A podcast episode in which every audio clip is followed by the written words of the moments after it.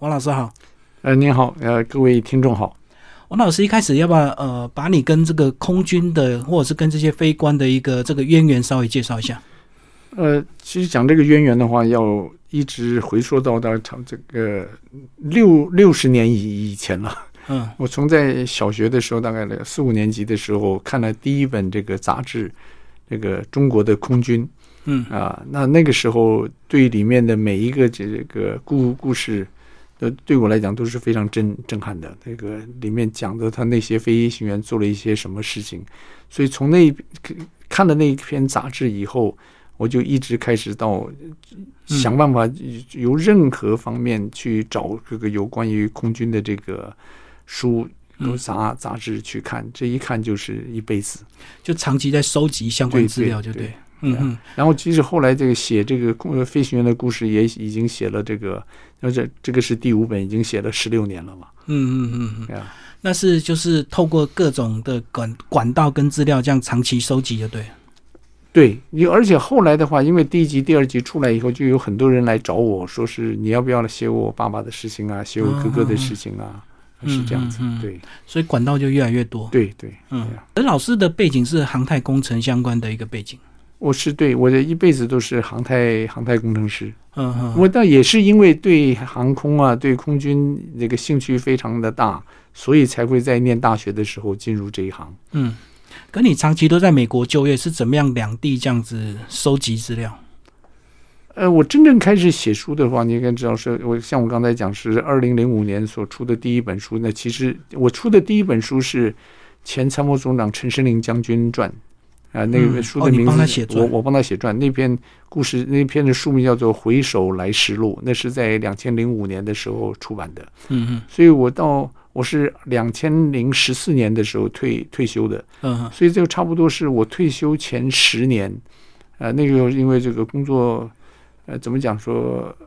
到了某一个阶阶段以后，就你自己可以掌握的时间就比较多一点，哦，所以我就回回国比较长，这个这个次数也比较多一点。然后为了要嗯替陈总长去写传的时候，我几乎是每年回回台湾有差不多两个礼拜、三个礼拜。嗯嗯，然后每次就长时间跟他这样相处，就对。那个时候就是有两年的暑假，对他这个进行这个专访，嗯嗯然后就是从早到晚去跟他去聊以前的事情，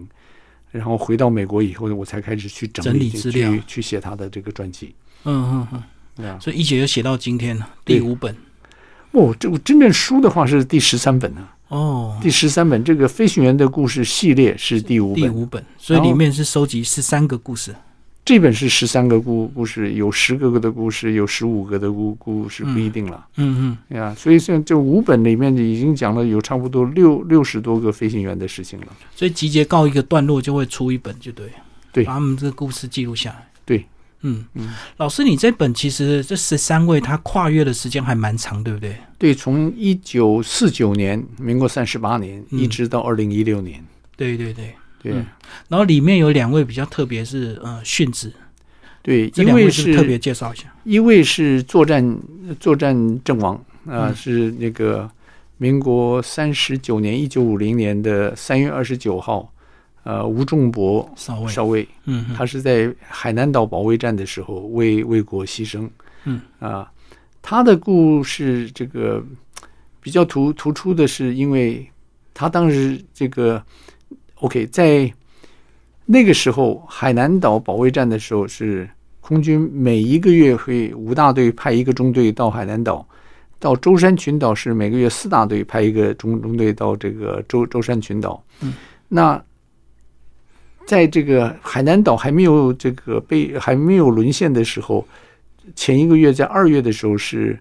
二十六六队去，可是二十六队就发现这个任务太艰巨了，这个这出动的次数太频繁了，嗯太频繁人这个人员不够，所以要求这个呃总部在有这个增援的人去，所以这总部一开始是派这个二十七队派的一半的人嗯嗯人去去支援，啊，然后当时并没有派到他，嗯然后他只是自愿自愿这个前往的，嗯，呃，然后等到这个当年的这个三月二十九号的那一天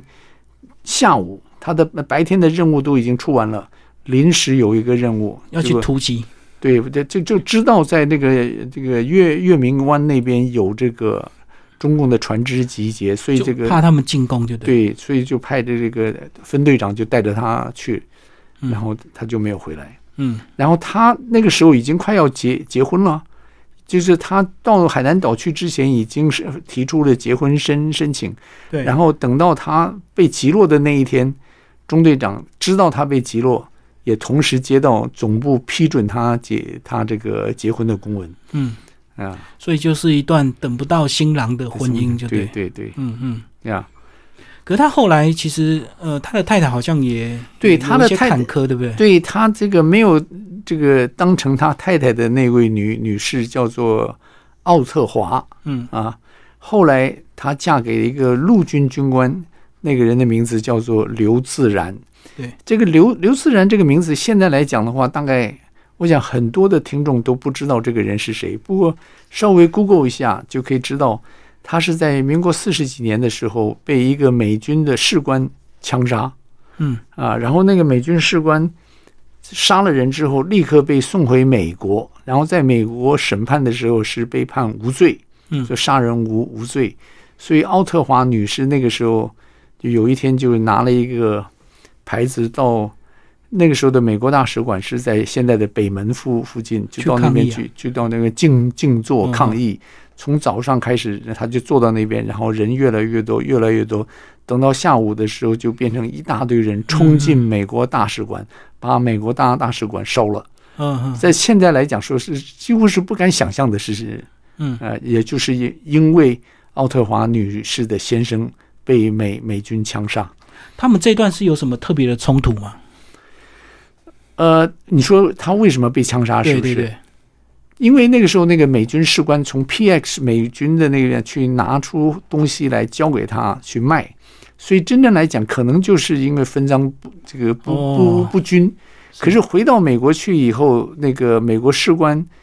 在军事法庭上面讲，说是刘自然偷看他太太洗澡，他又要脱脱罪就对对了。对对，哦， 对呀。所以这个真相可能是彼此双呃双方当事人才知道，就对罗生门，对。那后来就是引起这个对火对烧这对个，对对呃，这也是蛮大的一个事件。对，嗯，好，那还有另外一位是在这个美国的空军基地训练的时候失事，对不对？对对，这个是二二零一六年的这个一月二十一号，那个高高鼎城呃少少校，哦，那这两年的事哦，二零一对对对，六，二嗯二零一六年那个呃，现在的我想在这个呃。现这个消消息那么普遍的时候，大家我想都应该知道，我们空军在美国有一个有一个中队在那边接受美军的这个训练，嗯完全按照美美军的那种制制度嗯嗯来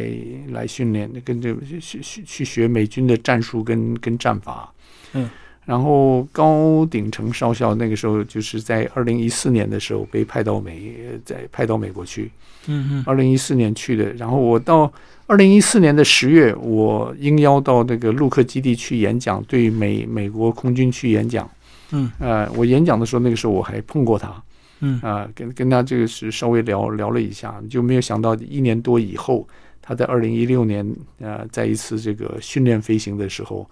呃，就为为国牺牲了嗯嗯，啊。那为国牺牲的这个在训这个训练的这种情况下为国牺牲，也许会有人在讲说很很不值啊。嗯，那可是我现在讲说这个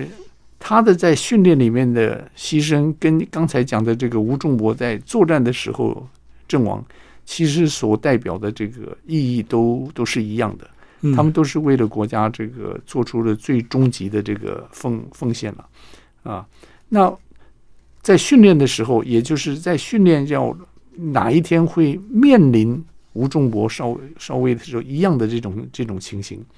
啊，在在那种情况的下的话，他可以把他所学到的那些战机战战法用出来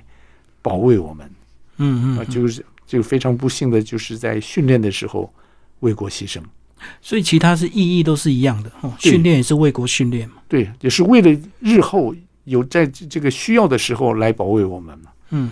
嗯，呃，里面还有提到这个呃张惠龙上校，特别想请老师介绍。其实呃这篇的故事是讲到当初的总统直选，其实两岸有一些快要军事冲突，对不对？然后当然后来是平安的度过，可是，在那一天其实是非常紧急的。对，这个张贵荣上校那个时候，后来他退役的时候是空军副司令。呃，在一九九六年这个总统直直选的时候，那个时候他是在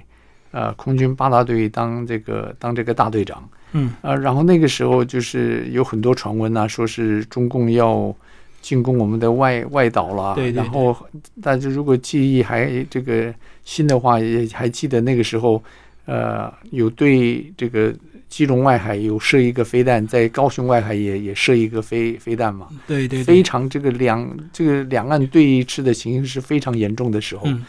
这个在呃总统直选的前三天呢、那个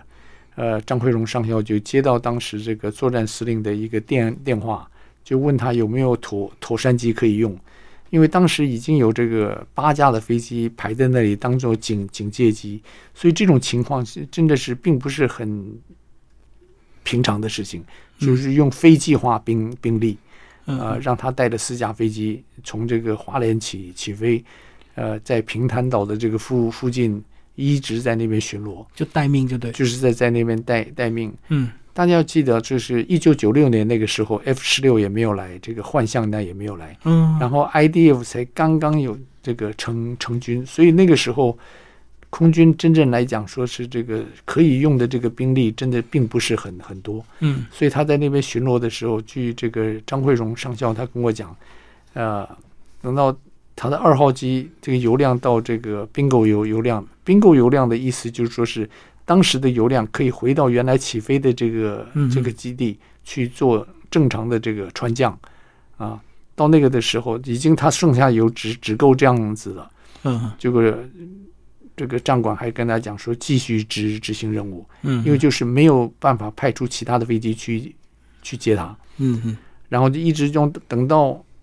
已经到了紧急油量了。紧急油量的话，就是说是所剩的油只能回去做一次穿降嗯，啊，就好只能那降落一一次，次就是一失败次。就好如果失败的话，你就要跳，就没有油再再重重飞一飞，遍。嗯然后在那个时候，他就在想，如果真的这个时候中共如果是对台湾有任何的这个企图的话，那他就是第一线嗯，然后他一上去的话呢，只要跟中共的飞机一缠斗的话，他绝对没有油可以回来。嗯就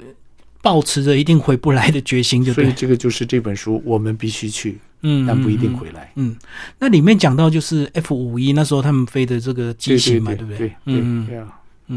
其实书里面有讲到这个过去蛮多军刀机的一个故事哦。军刀机是不是我们那时候 F 八十六是军刀机？对那时候来台湾是不是我们那时候是不是主力啊？哦，那就很早很早以对，前那时了。这候个这个是在四八五十二年，八二三炮炮战的时候，那是嗯我们的主，那个是我们的主力啊。嗯，嗯因为从这个我们换装的时候，第一个换装的喷射机是 F 八十四，嗯，然后后来这五大队接收这个 F 八十六，然后有三大队、五大队、十一大队都是用的这个 F 八十六，嗯四大队后来这一开始跟一大队都是用的这个 F 八十四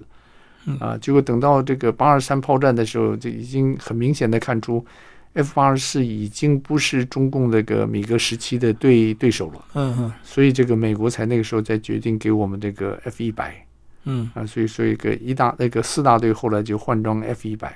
嗯嗯，啊，是这样子。那一路到今天，其实这些非官的故事啊，除了这个少数比较抗战时期我们会比较熟悉的，一般人都比较不知道所谓的这种一般的非官的故事，对不对？呃因，为我们还是熟悉过去抗战的那个四大大家非对了官、所以四大金刚。这个现在在讲的时候，说是像我今天一开始到这个青年战士报去录这个举光日的时候，那个时候他们就在讲说要讲这个高高志高志航的航故啊的事嗯事情啊。其实我讲，其实，在台湾有很多可歌可可泣的飞行员的故事，所以我就跟他们讲了这个吴吴载熙的这个事情。嗯，但然当然这本书里面并没有讲到他的事情是了。另外一本就对了。对对啊，那吴载熙是不是要跟我们介绍一下？对吴吴载熙是台湾这个新竹新新浦人嗯啊、呃然后他这个他的这个故事值得讲的是，他一开始进入的空军是空军机械学校，他空军机械学校毕业了以后，到这个一大队去担任这个 F 二四的这个机工长的职务，嗯嗯结果后来在这个大队长的这个呃劝导下，这个鼓励之下，然后他再考空军官校三十九九期。嗯空军官校三十九期毕业以后，刚刚好就是八二三的时候，结果他们就直接投入战战场。然后后来这个吴载熙也是因为他的这个飞行技术优良，然后就被选入这个雷虎小雷虎小组，嗯还到菲律宾去表演过。然后在后来的话，也是因为他的飞行这个技术优良，而且他是大家认为他是一个非常可靠的人嗯啊，就让他到美国去接受 U 二飞机的训练，就成为这个黑猫的一个队员。嗯嗯呃，他在这个呃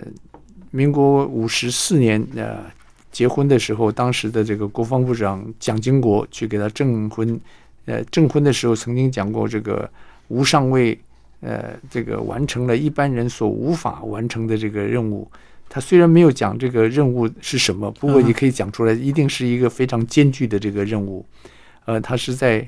呃民国五十四年的这个六月二十六号结结婚的，可是嗯不到一年之后，他在五十五年的二月十七号，就驾 U 二这个飞机，因为飞机故障在迫降的时候为为国牺牲。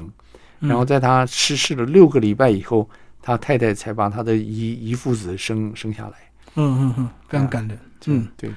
里面有一段这个我们这个军机啊，还真的到那国岛去这个救援，对于嗯那国就是岛刚刚讲的那个军刀机的那时候的一个时期的故事，对不对？啊，对对对嗯，，跟我们讲这段，这段好特别哦。本来要飞到澎湖去救援，结果发现这个是电报发送错误还是什么不是？不是，因为当时这个飞机那个它是新竹基地的这个这个飞机起飞了以后，在云的上面，这个嗯两架飞机一直在那边这个、呃执行这个拦截的演演演训，训？嗯在云的上面，所以看不到这云下面的这个台湾岛，它看不到。可是那天的这个高空风是很强，嗯所以就把它从这个新竹外海就一直把它吹吹吹吹个吹到台湾的东海岸。嗯嗯然后还过去，结果等到说他们要决定要返航了，他那个时候看到下面一个岛，他就认为那是澎湖，哦，他在继续再往东飞，他想再往东飞一下，就如果在澎湖再往东飞一下，就可以看到台湾了嘛，嗯嗯就往他诶，这东飞飞了一下还看不到，还看不到。一想这个地方一定不对了，迷赶航了，迷航了，对赶快就带着他的那个那个时候站管听得到他们讲话，可是看不到他们，原因是什么？站管一直在往台湾西部去找他们，扫雷达，扫雷达不一到往往西边那边去找，他是台湾台湾的东东边边对 啊。然后就等到他们到那个岛上以后，所以跟那个僚僚机的那个油已经几乎没有了，所以僚机赶快这个顺风落落地。嗯嗯一落地以后，这个飞机翻过去，这个这个烧了起来，这个受受了伤。嗯，然后这个掌机才从这个真正的是逆风落地啊、然后那个时候，台湾就知道说这两架飞机失事了，就迫降就对了，呃，迫降了，所以就赶快让这个在新竹机场待命的这个水鸭子，这个起飞去跟他们讲说，你到澎湖去去找他们。结果在往澎湖飞的路上，他们听到这个于那国岛他们那边那就是这个琉琉球方面的这个用嗯日文的广广播，说是有两架飞机在他们那边降降落。嗯嗯，这架这个水鸭子的这个飞行员邱垂宇中校，在中校，他那时候他还听得懂日日本话。嗯嗯所以他一听到有飞机在那边迫降了，他就直接用这个日文去问什么飞飞机，结果人家讲说这飞机上有漆着这个，哦，特征什么？对对，就是这我样们一讲，所以他讲哦，他这这这两架飞机，我要去救的这两个飞机现在已经跑到与那国岛去了，嗯嗯嗯，然后他再跟这个战管讲说我要到与那国岛，这下把那这个战管也讲说你你那你确定吗？说这个飞机跑到那边去了，他嗯说已经听到这个这个日本的广广播了嘛。嗯嗯所以他再到那边去把人救救救救救回来。而且它飞的也是这个水上水上水上飞，机哦，对对所以对，降落是有一些技巧的，他水上飞机那个水上飞机可以在路上落的，只不过说是他不知道那个跑道有多多长，好像不够长，对不对？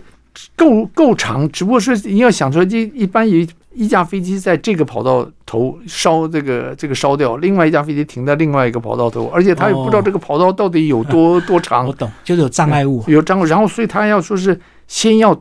慢速的通过，嗯，然后这让这个领航员说是现在开始计秒，说是花了多少秒的时间通过这个飞飞机场，然后按照飞机的速度来算这个跑道有有多长，这样子才能够进行落落地。所以他第一次是先试对试啊降，然后计算对跑道长度，第对啊二次才成功。对对对，哇，那也很惊险啊呀，然后还有说是因为还好他会讲日本话，对，结果说等到人家把那个受伤的那个飞行员送上飞机以后，那个飞行员一直在讲痛啊。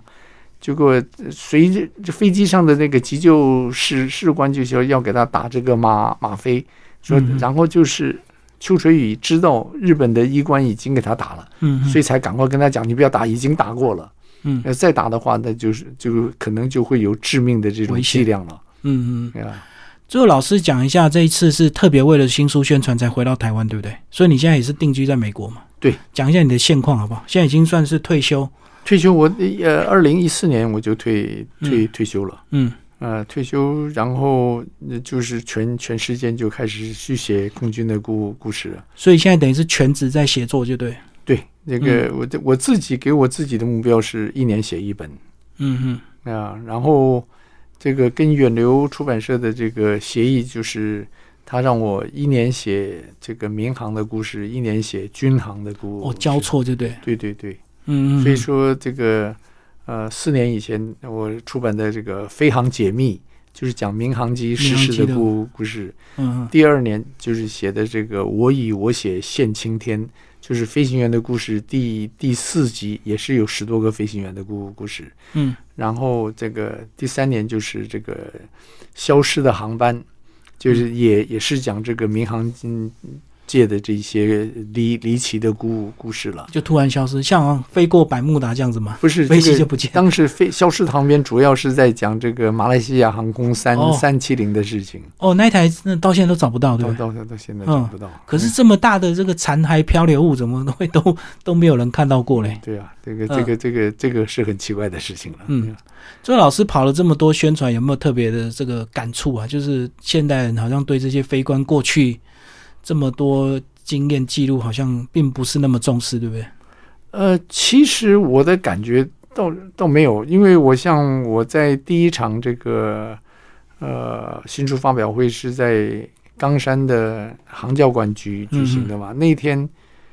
就是出乎意料之外的来了差不多快有三百个人。热络，对，非常热热热络。然后在台北三月六号在三民书局的时候，那天下雨下得很大，大到我让我这个加加州人真的是吓一跳。我说雨还能下到那么大，嗯嗯我在想嗯。做哦，个、加州比较干旱，加州不下雨嗯，的啊。就有过这个一个笑话，说是这个经过七年的干旱以后，一一第一次下雨，让五岁的小孩子吓得哭啊，哦，没看过雨，从来没有看过雨的。嗯，所以我那当天想，哦我觉得这个雨还能下这么大，然后我第一个想法就是大概不会有人来了。嗯结果那天也有也有超过有一百个人以上的人嗯来，所以大家就是想都很还是很希望知道